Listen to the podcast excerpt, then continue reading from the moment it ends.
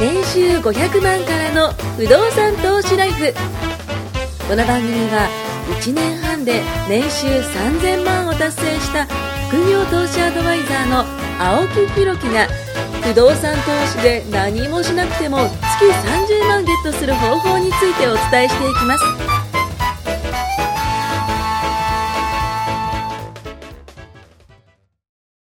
お願いします。お願いします。えー今回154回目ということで、まあ、あの、お伝えしたいね、内容があるんですけども、えっ、と、3回ぐらい前に僕が伝えた、まあ、ポケモンの回で伝えたね、151回目の、あの、ポケモンの回で伝えた、あの、まあ、僕ツイッターをちょっと始めましたって話をして、で、えっ、と、そのツイッターでそのズームセミナーをあ僕毎週してるんですけども、その時に、あの、質問があるんですよ。まあ、質疑応答のね、時間とかも取ってるんですけど、まあ、そこで、えー出た、えっ、と、質問をね、ちょっと今回伝えていこうかなと思います。まあ、一応ね、ズームセミナーは毎週金曜日の夜20時から、まあ、1時間程度のね、あの、ものをやってて、まあ、お金の知識増やしたりだとか、投資の種類とかね、また気をつけるべき点をね、伝えていったりとか、あと不動産投資の豆知識だったりとか、まあ、あと雑談とかね、あまあ雑談がね、長いわけではないですけど、そそっちはちゃんとね、やってます。そっちはちゃんとやってます。こっちなんだってこって話ですけどね。なんですけど、まあ、あの、ファイナンシャルリテラシー的なものをね、高める内容をこう発信中なんでね。あのーまあ、先ほども言った通り質問コーナーとかもありますんでね、いろいろ聞けちゃいますということで。で、そこで、ズームセミナーでこんな質問があったので、ちょっとシェアしていこうかなと思います。まあ、1、2、3、えー、4つぐらいちょっと話をしようと思思うんですけども、まず、えっ、と、まあ、お客様がその、それこそ、えっ、と、まあ、質問くれたなやつの中の一つが、会社員でもできる節税、ね、ちょっとその部分を教えてくださいって話があったんで、ちょうど僕が、えっ、と、節税かなんかの、あの、セミナーをやった時だったんで、その部分でね、ご質問があったんですけど、まあ、えー会社員と、まあそもそもですけど、会社員と、えっ、と、経営者。まあ個人事業主とかもそうなんですけども、あのー全然その税率というか、あの考え方が全然まず違うんですよ。うん会社員の方は、5年収バーンもらうじゃないですか。あの、それこそ企業からね、あ、企業って勤めてる会社、勤務先からもらうと思うんですけども、その、もらったお金っていうものが、ほぼほぼ税金がかかってるんです。で、僕みたいな経営者っていうのは、売り上げっていう形で、えーそれこそお金がボン入るんですけども、そこの売り上げを上げるために、こういう経費使いましただとか、例えばじゃあお客様の行くと、えーところに行くまでに、えータクシー使っただとか、で、それも売り上げ上げるために使った経費なんで、そういうのをこう、えー算出していって、引いていって、最終的に利益が残って、基本的にはこの利益に対しての、えー税金って形なんで、サラリーマンの方々が100%、まあ利益みたいな感じです。イメージで言うと。なので、実は会社員の方で節税をした方が、僕はメリットめちゃくちゃでかいところもあると思うんですよね。で、その中でも有名なのが、イデコとか、えー、ニーサ、まあ、ミニーサとか積み立てニーサですね。えそれから、ふるさと納税。もう何回も、2、3回ぐらいね、今回、あの、このポッドキャストでも、えー、大々として上げて、あ上げさせてもらいましたけど、そういうふるさと納税だとか、あと、住宅ローン減税だとかね、ありますし、まあ、イデコなんか、えっ、と、2万3000円、月々2万3000円がマックスで、えっ、と、かけれていて、まあ、イデコってそもそも何かっていう話なんですけど、あの、まあ、ざっと言うと節税ができる投資信託みたいなイメージです。本当に。お金をあつ、えっ、と、貯めていって、年金代わりにもらえるんですよ。もらえるんですけども、その、えっ、と、毎年毎年かけているお金が全額、えー、いわゆる控除されると。差し引くことができる。ね。こういうものがあります。まあ、27万6千円がマックス。これはあの人によって変わります。で、積み立て NISA は40万だとか、えー、ふるさと納税、これ年収によりますけども、まあ失敗するとあの、えー、トシさんもね、一時期あの、すごい高い、ね、肉とさ高いね、それこそデザートを買ったみたいな、ね。ただの寄付野郎であ、すそうそう。で、本当に高いんですよ。うちもあの、あれ買ったんですよ。えっ、と、オーブントースターはい。買ったんですけど、実際に、えっ、と、山田電機とかに行って、もし売ってたとしたら、多分ね、半額以下でしょうね。全然全然。3分の1三分の一以下だとですよね。だいたい返礼が率がその30%とかなんで。そうそうそう6割はあれで。そうですよね。で、しかも定価ですから、そこからさらに安くなる。あ、確かに確かに確かに。そんなもんです。ですよね。めっちゃ高いなと思いながら。2000円の控除の中でできるから面白いだけで。まあ確かに確かにね。その計算間違えると僕みたいに、もうバンバン寄付して終わるって。あんなにあの年はね、本当不動産で、うんうんうんうん。あの、経費切れる。あ、これも経費なんだ、あれだ、あーやっぱプロですよ。まあ、自分でめ見立てたより、だいぶ、これも経費になるっていうのそが、はいはいはい。確かに確かに。まあ、笑ってました。まあまあまあ、ふるさとかっけえうなぎだなーって言いなながら食べてました。美味しく感じたでしょうね。な、いや、涙でしょっぱな。やっぱ今そういうふるさと納税は、あの、まあ、今言ったそのイデコとかね、ニーサとか、あと、不動産持ってる方は不動産もそうなんですけど、そういうものを兼ねて計算した、それこそ納税額になるんで、まあそう思うと、確定申告するときにすごい、あの、勉強になるかなと思いますけどね、こういう部分に関しては。まあ、あと住宅ローン減税なんかは毎年残高のね、えっと1%。えー、4000万がマックスですよね。4000万までのローン残高の1%なんで、40万。これがマックスでもらえるんですよ。毎年毎年もらえて、10年間。まあ、もらうっていうとね、今だ13語弊が。あ、まあまあそうですね払っ。た所得税が戻る。なんかそう、もらえるんですよねっていう人が多いから。もらえるとはちょっと違う。まあまあまあまあまあ、そうですね。あの、捉え方的にもらうっていうのは分からなくはないけども。あのそんな風に感じるだけであ、そうそうそうそうそうそう。実際は払った、納めたものが返ってくる。そういうことですね。そう。そこら辺を皆さんうん理解、やっぱ税金の流れをね、理解してほしいかなと思います。だから、その手取りっていう考えすると、うんなんで手取りになるかって言ったら税金払ってるから手取りになるんでね。あの、その、税金払った分が戻ってくるということなんで、あなたのお金なんだそもそもっていうことで、取り戻すことができるっていうことになりますので。そう。そう。なそんな形で、えっ、と、会社員でもできるね、えー節税は、まあ、そういうものがありますので、ぜひ皆さんもね、えー参考にしてほしいと思います。で、次に伝えるのが、えっ、と、これも質問であったんですけど、おすすめのポートフォリオありますかと。まあ、ポートフォリオとか分散投資、あの、株なのか、株だけでいいのか、保険だけでいいのか、ね、不動産だけでいいのか。まあ、一応、あの、まあ、安全なのはやっぱ不動産だと僕は思うんです。思います。で、安全資産狙うんだったら、例えばじゃあ金とか、えーまあ仮想通貨、ね今ビットコイン今670、うん640万ぐらいかな？今現状になってますけども、まあそういうものが良かったりだとか、あとインデックスファンド。ね、そういうその投資信託系のものだったりとか、まあ S&P500 なんかもいいと思います。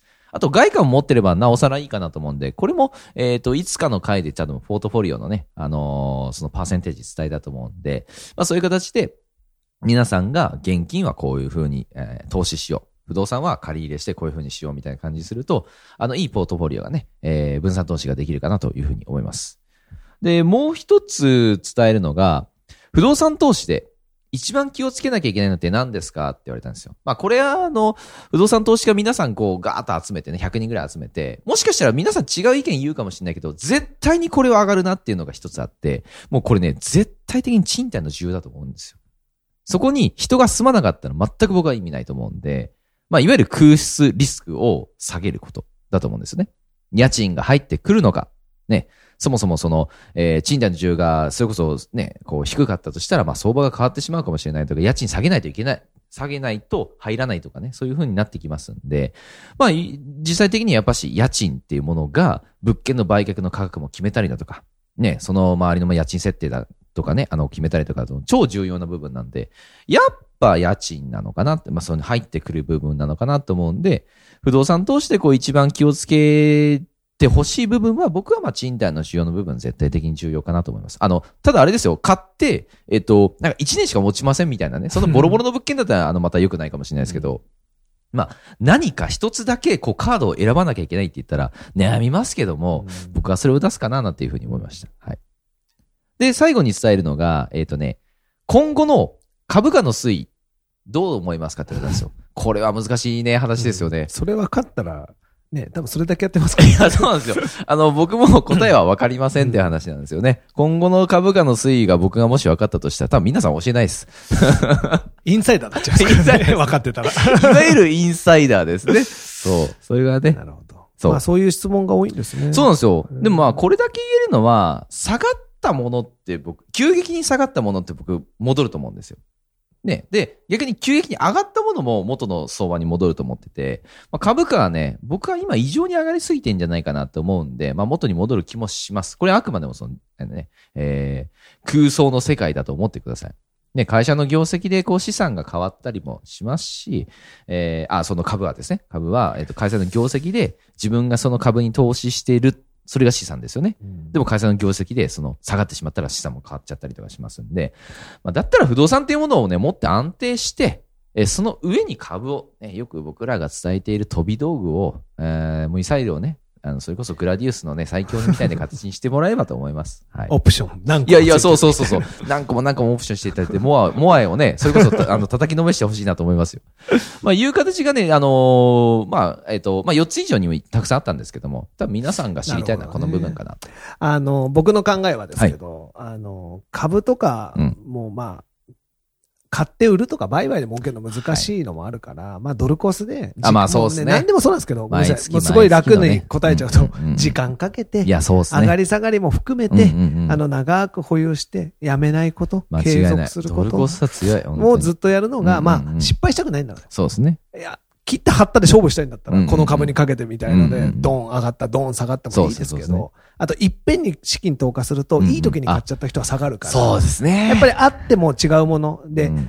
分散投資も大事なんですけど、僕はですよ、うん。自分が得意なジャンルとかが一つあるんだったら、まずは分散しないで、うん。種線って言われる、いわゆるうん根本になるところですよね。はいはいを作るためには、うん一点突破も最初はいいと思います。うん。僕はもうそれが不動産だったんですけど、はいはいもう全部不動産やって、とにかく不動産でお金増やして、ある程度になったからいろんなことを手を出す。あ、それはもう間違いないです、間違いないです。あの、分散って言っても、うん10万円を10個に分けて1万円ずつやっても 何もないですからねビッ。トコイン、イーサリアム全部で。1万円ずつ買ったってしょうがないんですよ。申し訳いや、ないですけど。もうあの、それが、例えば10%増えたとしても1000円ですからね。だからその10万円をまず20万円にするために何するかとか、そっちだと思うんですよ。ある程度塊を大きくしてから分散しないとうん。ダメ。だから結局その10万円の1%と100万円の1%とね、1億円のそう1%で。全く同じことやったとしてもね時間も同じ切り方としても、やっぱ軍資金は大きい方がいい。そう。でも、これは僕自分にも言い聞かせてるんですが、ある程度大きくなったら分散しないとダメです。うん。僕もこれだと思うとね、やっちゃう癖があってね、人に偉そうなこと言ってるのに、もうこれだって思うとね、結構のめり込むタイプなんで。手出しちゃうんすよ。そうで、ね。うまくいってればいってるほど、いい時にふくり聞かせようと思って、バンバンやっちゃう結局1円も借り取ってないみたいわなので弾けたりすることもあるから、僕はある程度の額になったら分散は絶対してくれると思うんですけど最初、うん。一番最初全然ないのに分散分散言ってたら、ちっとも増えないですから。いや、全然増えないあれはちょっと儲かった、これはああだった、こうだった。だから、得意なものがある人のとこに行って教えてもそれ間らって、違いない、それ間違いない。膨らましてから分散するいう。いや、それはそう思いますうんね。そこですよね。いや、本当に結局その、まあ、投資をやろうっていう考えはすごいね、あの、大事伝えたいんですけども、あの、今おっしゃってくれたように、10万円っていうものの、それこそ、なんだろう、力を考えてほしいんですよね。そう10万円ってじゃあ、時給1000円のアルバイトを頑張ったら1ヶ月で生きちゃいませんっていう。そのお金を、なんだろう、あの、ゆくゆくのその将来の、あの、ね、年金2000万問題の、あの、当てにしたいですって言うと、ちょっと難しいと思うんですよ、ね。最初のうちは、本当少額で積み立てながらちょっとずつやっていくっていうのも、毎月毎月ね、うんあの、ドルコスト聞かせて、それこそインデックスとかもいいと思いますよ、海外。ですねまあ、どこでやるかは大事です。うんうんうんどこの国の税制でやるかとか、そうですね。誰に預けるかとか、そこは実は同じことでもれちゃうかもしれないでね、すからね。手数料を狙ってくるからうんね、今みんなが。。間違いない。でもそうだな。まあ、やっぱりある程度増やさないといけないっていうのは思うし、増えたらいろいろ考えなきゃいけない。でも、これ聞いてる人とかは多分投資をしようと思ったりしてるだけまだいいんですよ。多分ね、あの、聞いてくれてる人はみんなそうだと思うんですよ。そうそうそう。だから、せっかく興味持ったんだから、ちゃんと正しくやれよって。うん。いやー、本当そう思います。まあ僕らも正しいと思ってやってることをたまに違ったり弾けたりもするけど、うんうんでもトータルやっぱりはいすごくいい思いをしてるから、経だからねたまたま10やってて、うん毎年1個ずつじゃあ分かりやすく新しい商品を仕入れてやってるとするじゃないですか。で、5年目のやつが失敗するとするじゃないですか。うんうんうんうんでも、ちょうど入ってきたのが5年目のタイミングで、それしかやってなくて弾けた人がすると、投資は怖いってなっちゃうんですよ。でも諦めずに6、7、8、9って毎年出るものを、ちんゃんと続けてればトータルやっぱ儲かるからやってるんですよ。間。違いない間違いない負け続けるのにやる人っていないじゃないですか。いないいないいない。だから M です、本当に。そ れから散財癖があるか、寄付したいか。でも、そんなもんだから、やっぱりいろんな意味で時間を味方につけて、うんできることからコツコツといや、本当そうやって。ほしいし、余裕が出た時に、その働かせる先分かってないと、うん。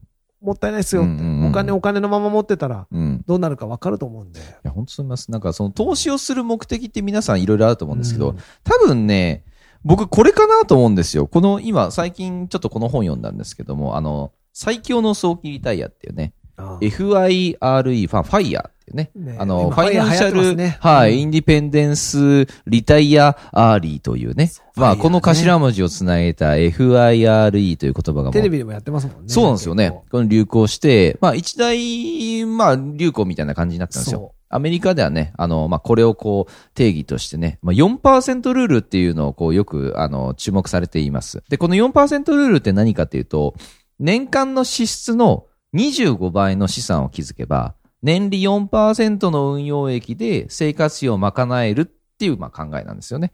例えばじゃあ年間の支出が仮に、えっと、まあ、250万だとしたら、まあ、これに25倍かければいいんで、6250万の資産を、えー、まず作って、まあ、現金ですよ、作って、それを年利4%で運用すれば、理論上は資産を維持したまま、まあ、生活できるってことなんですよ。